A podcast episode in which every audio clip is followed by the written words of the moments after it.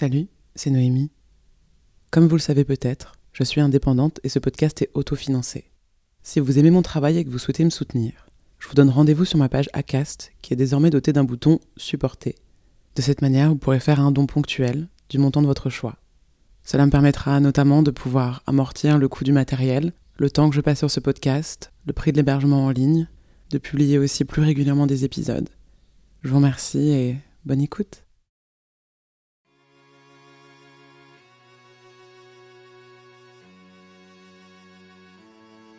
Bonjour et bienvenue sur Entre deux, en trois mots.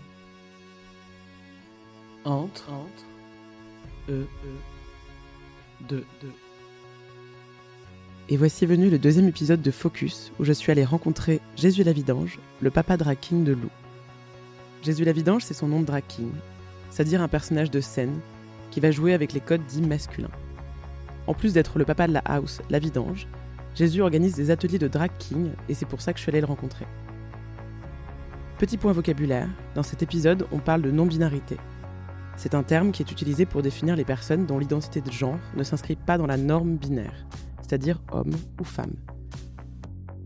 Par exemple, ces personnes peuvent se sentir entre les deux genres, un peu des deux, ou au contraire ne se reconnaître dans aucun des deux.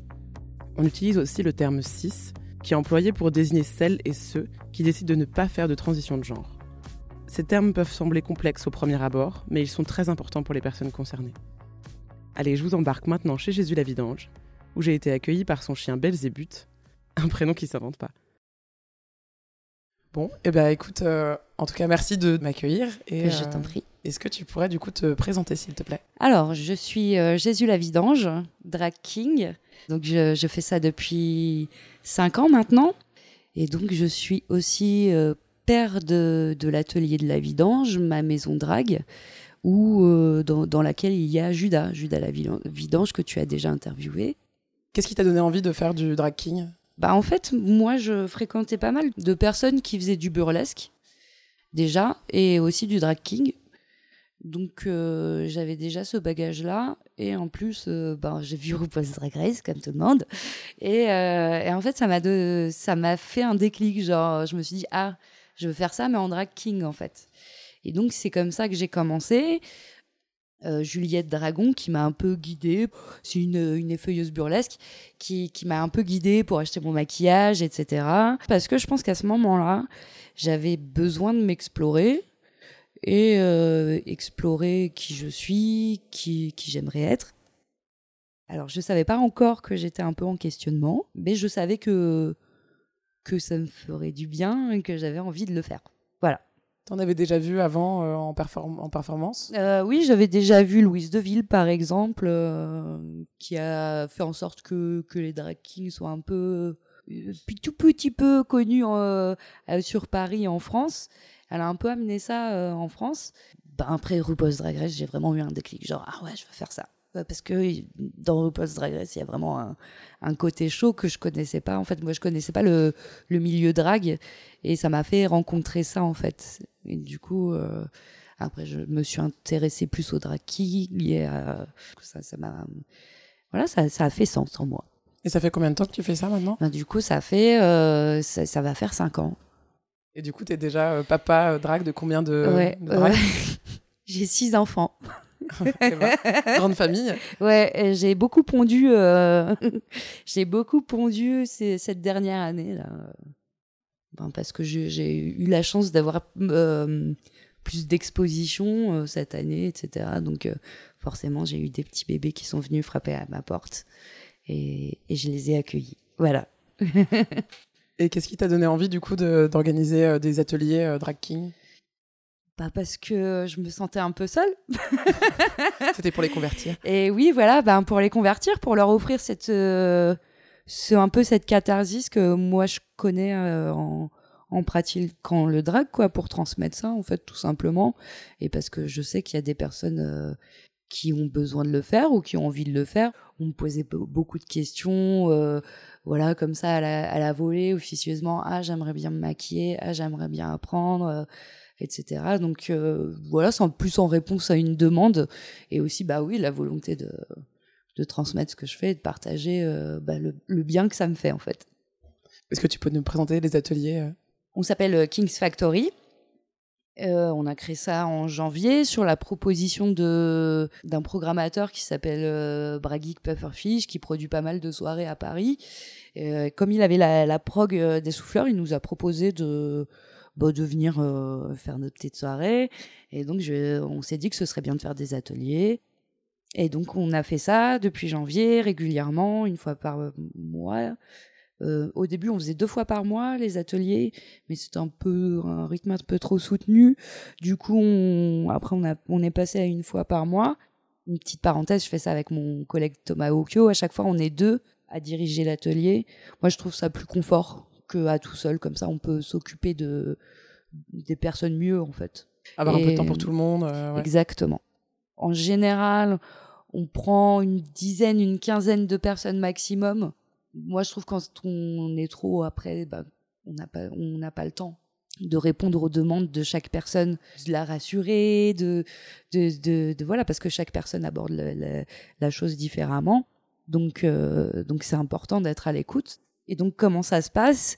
Bah, Les personnes arrivent dans le bar, etc., dans la cave, on s'installe, tout ça, on se dit bonjour, on se présente, on présente un peu qu'est-ce que c'est le drag, qu'est-ce que ça nous a apporté à nous, comment ça se définit. Euh, et après, on passe euh, une petite quinzaine de minutes sur les, atti les attitudes dites masculines. Il y a quoi, par exemple, comme attitude euh, dite masculine? Bah, Comment tu vas te comporter, comment tu vas prendre beaucoup de place dans l'espace. Tous tes mouvements, tes déplacements vont être beaucoup plus carrés, beaucoup moins souples de manière générale. Hein. Encore, on prend des, des clichés et, et, on joue avec. Donc forcément, au début, on, on va aller chercher euh, ce qui ce qu'il y a de plus évident. Donc c'est c'est les choses comme ça. Le, le masculin est, est très posé, il gesticule pas, il est très voilà, il est très carré. La figure de l'homme euh, fort, euh, le etc. Mal. Voilà, le mal on, par, on parle très binairement, mais c'est pour euh, aller chercher l'essence le, du truc. Enfin, c'est on est obligé d'en passer par là pour, euh, pour, pour explorer, en fait, parce que c'est euh, une exploration, donc on est obligé d'aller dans les extrêmes. Donc on fait les attitudes et après nous on passe au maquillage sur lequel on passe beaucoup de temps parce que euh, ben c'est là où euh, notre apparence elle va changer au fur et à mesure et où au fur et à mesure on va hum, un peu ben, se mettre dans la peau du personnage. Le personnage il va naître, du coup on, on va plus savoir euh, bah, qui il est, euh, comment il se comporte, etc. En, le voyant apparaître. Et après, bon, après on s'habille et puis éventuellement euh, on fait soit un petit défilé ou s'il y a des personnes qui veulent s'essayer, c'est eux qui veulent s'essayer directement après l'atelier à la scène ouverte peuvent le faire ou même plus tard dans l'année, voilà et la fin en soi, c'est que une fois que tu as fait ton personnage, eh ben il fait sa petite vie, bah, soit juste aller sortir boire un verre dans le bar ou performer, etc., etc. Et t'as quoi comme type de profil un peu de personnes euh, qui viennent Est-ce que t'as des gens qui ont déjà des personnages euh, il, en tête euh, Ouais, il y a ça se passe? il y a tout. Il y a des personnes qui veulent juste s'amuser, enfin qui sont juste curieuses. Il y a des personnes en questionnement, il y a des personnes qui sont pas en questionnement des hétéros, des homos, tout le monde, quoi. Enfin, c'est. T'as des hommes aussi qui viennent parfois Oui, j'ai déjà eu des hommes cis euh, qui venaient, euh, même des mecs trans euh, qui viennent se kinguer. Euh. Bah parce que en fait, même quand t'es un mec, tu peux te, te kinguer, tu peux te le drag, c'est un, c'est un autre que toi, donc tu vas peut-être pousser des extrêmes de ta personnalité, montrer plus une autre facette que ce que tu montres ben, dans ton civil, etc. Enfin. Donc évidemment que euh, que un mec peut se kinguer. Il y a tellement de codes. Enfin, c'est comme nous, ils, enfin comme nous parce que je me sens encore un peu je suis non binaire et, euh, et du coup bah, quand t'es un mec t'as as quand même le poids de beaucoup de codes et et tu te sens pas forcément comme ça dans ta vie donc tu peux en jouer aussi et les pousser à l'extrême et t'en moquer et... au même titre qu'il y a des des hyper queens je pense qu'il peut y avoir des hyper kings Hyper Queen, c'est une, c'est une meuf cis qui fait du drag, qui se considère drag queen, quoi. Qui, ok. Bon, après, chacun se nomme, euh, comme, se, s'identifie euh, comme, euh, comme il, elle veut, quoi. Mais euh, c'est ça qui est bien dans le drag. c'est que c'est hyper libre. Ouais, hein. voilà, on fait ce qu'on veut, en fait. C'est, c'est, ça, ça ramène au fait que, bah, c'est, c'est toi qui te, qui t'auto-définis, en fait. Et du coup, la scène drag king euh, aujourd'hui à Paris, il y a à peu près de combien de personnes, tu penses? Une trentaine Mais là, j'exagère. Hein. Là, je, là je, je vis à Marseille. Là, hein. Euh, Et Il y a combien de house déjà, par exemple? Il y a la tienne? Il y a que la tienne? Non. Ah. Non, j'allais dire, il n'y a que la mienne, parce que voilà. Mais euh, non, il y a mon. Il y a Thomas, il commence à avoir des enfants aussi. Il a un, il a un enfant qui s'appelle Noé. D'accord. Voilà. Comment elle s'appelle, sa house? Bah, je, je sais pas. Ah, c'est Je c'est ouais, c'est- la house de Thomas, quoi. Euh, désolé Thomas si, si je me trompe, j'en sais rien. Le nom serait à venir. Mais euh, ouais. En fait, on, on est trop jeune dans nos actions pour avoir vraiment des houses constituées euh, avec des noyaux durs, comme chez les Queens ou dans le voguing par exemple. Où là, alors là, les houses, elles sont énormes, elles sont internationales même. On n'est pas assez encore organisé, euh, régulier. euh. Après, il y a, euh, il y a des, des bébés qui s'investissent, donc c'est cool, ça, ça commence à prendre, mais c'est très fragile, quoi. Donc, bah, on croise les doigts, et puis, et puis on va voir ce qui se passe. hein. Mais il n'y a pas vraiment de, de house qui ont la portée de house de Queen, comme, euh, je sais pas, la House of Cunty, par exemple, la House de, de Cookie, ou, ou les Fugly, etc., ou Maison Chérie, qui a eu... Bon, la Maison Chérie, c'est un peu... euh, c'est un peu compliqué en ce moment, mais, euh, mais il y a- on, on existe encore. hein. Mais voilà, non, chez les Kings, il y a encore du boulot. Et pourquoi tu penses qu'il y a moins de visibilité pour les drag kings, justement, par rapport aux drag queens? Ma réponse la, plus facile ou euh, évidente, c'est ben, euh, le patriarcat, hein, j'ai envie de dire. On reste euh, à la base majoritairement des personnes assignées meufs à la naissance qui explorent les codes masculins. Donc, bah déjà, bon. je vais dire ça avec des mots très binaires. Si t'es une meuf, bon, bah, c'est mal barré pour toi dans la vie. Donc, bah, on a moins de moyens, on, a moins de lieux pour le faire, on a moins de contacts, on a moins de d'exposition, enfin, on a moins de tout. Donc, il y a déjà ça. Parce qu'il y a un moment, moi, je me sentais, je me sentais un peu seule là-dedans, et parce que, ben, oui, comme on a moins de moyens, c'est plus compliqué pour nous de faire des actions. Enfin, il y a un moment, ça peut pas euh, empiéter sur ton bien-être et ta vie, tu vois. Donc, euh, parfois, ça, ça dissuade un peu de s'investir, en fait. On n'est pas beaucoup à se bouger le cul, hein, je vais dire les choses euh, clairement. Il y a un moment aussi, je dis pas qu'il faut le faire, c'est pas une genre une, une, Une injonction. injonction ou quoi que ce soit. Je suis musicien, donc je vois ça un peu comme bah tu, tu fais un de l'art, etc. Si tu restes dans ton studio de répète, il y a personne qui va te connaître en fait. Si tu restes dans ta ville, il y a que les gens de ta ville qui vont te connaître. Donc il y a un moment, tu es obligé d'aller taper aux portes. Et si nous, de nous-mêmes, on va pas taper aux portes, genre aller travailler avec les drag queens, genre dire ah, écoutez-nous, on est là, et ben ça va pas se faire en fait. Par exemple, ben si c'est pas euh, moi, c'est pas la mutinerie qui va me financer euh, si je veux être drag king f- professionnel. Euh, la mutinerie est un des endroits qui paye le mieux à Paris. hein. Je tiens à le préciser. Mais la mutinerie ne peut pas me prendre en charge et me faire performer toutes les semaines pour me payer un salaire.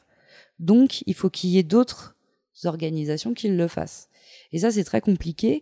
Et ben, tu es obligé d'aller taper aux portes, de dire ah là là, j'existe. Et, c'est, et là où il y a des cachets, c'est chez les LGBT mecs cis. C'est chez les drag queens. C'est, c'est pas chez les queers. Les queers n'ont pas d'argent. Voilà. Donc, tu es obligé d'aller taper à d'autres portes et de t'intégrer à d'autres milieux pour bah, bah, pour faire que ça prenne en fait parce que bah, s'il y a que la mutinerie qui te voit euh, ben bah il y a que la mutinerie qui te voit et où les personnes elles sont déjà conscientes elles sont déjà déconstruites etc donc voilà pour moi en fait tout ça ça prend tout son sens quand tu vas à l'extérieur en fait et c'est là que, que tu vas ramener des nouvelles personnes et que ton, ton truc il va prendre de l'ampleur Tu Ça vois, ressemble un peu au milieu militant, en fait, je trouve. Bah de- ouais. Quand tu parles que à des gens qui sont déjà convaincus de la Mhm. cause. Je Bah, ne c'est convainc pas, mais Ouais. c'est un peu essayer d'aller voir euh, des personnes qui sont pas forcément complètement opposées, Non, mais, euh, un petit peu. euh, qui est ou des alliés ou de des- enfin t'es obligé de toute façon parce que ben chez nous Il y a pas, on peut pas, il y a pas les moyens. On galère, on est moins bien payé. bah, je sais pas, moi, je, dans ma tête, j'ai du mal à trouver du boulot. moi, c'est pour ça que j'ai commencé à bosser avec Enza, etc. Parce que, ben, sans ça, je pense que j'en serais pas là, tu vois si j'étais restée dans mon petit milieu, je, je pense que j'en serais très loin. Après, ça crée aussi une forme de communauté drague sur Paris où, où c'est moins séparé justement entre les, Exactement. les kings et les queens, quoi. Ouais. Bah ouais, c'est ça. C'est en plus, enfin, tu vois, elle nous adore, hein. Même les clubs kids et tout. Enfin, on est, on est potes, hein. Il y a pas de souci. C'est, c'est, c'est, faut juste. Voilà, faut y aller. y aller. Et, parfois, bah, c'est un peu décourageant quand tu sais que tu es, moins bien payé, nanani, nanana.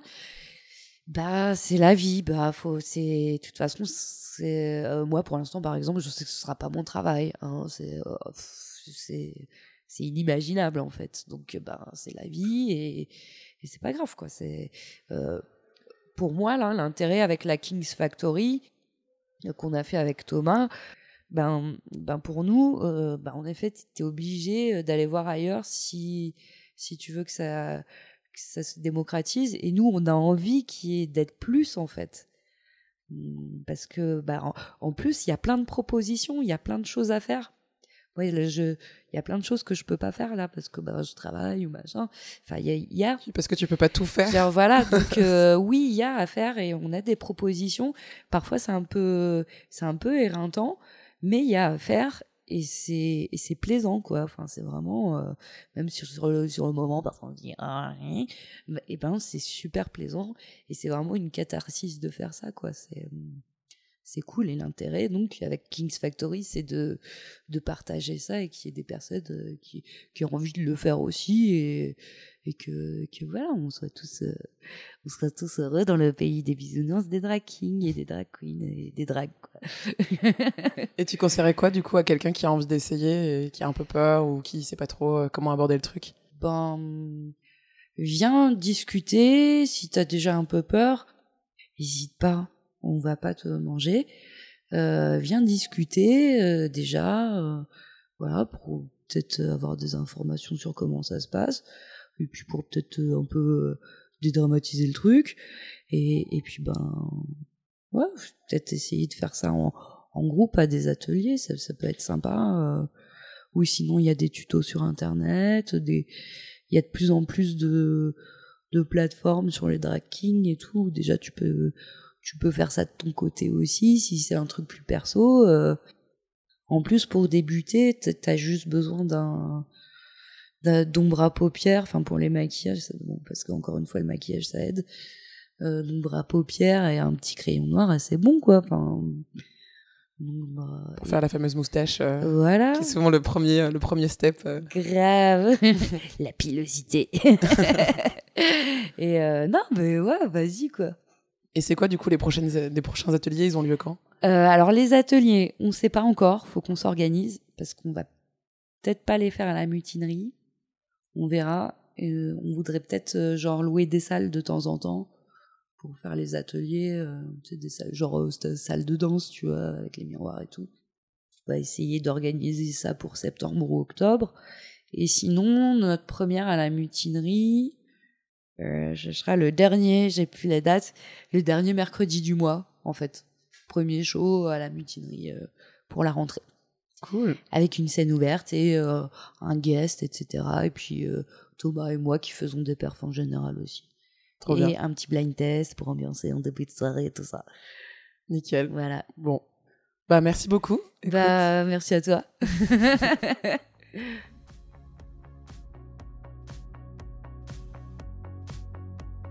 Vous retrouverez le lien vers la page Facebook de la King's Factory dans la description de l'épisode ainsi que toutes les autres houses qui sont citées, plus une petite sélection d'articles. Si vous avez des questions ou des thèmes que vous souhaitez aborder, vous savez quoi faire. Rendez-vous sur Facebook, Twitter ou Instagram. C'était Noémie Gmur pour Entre deux.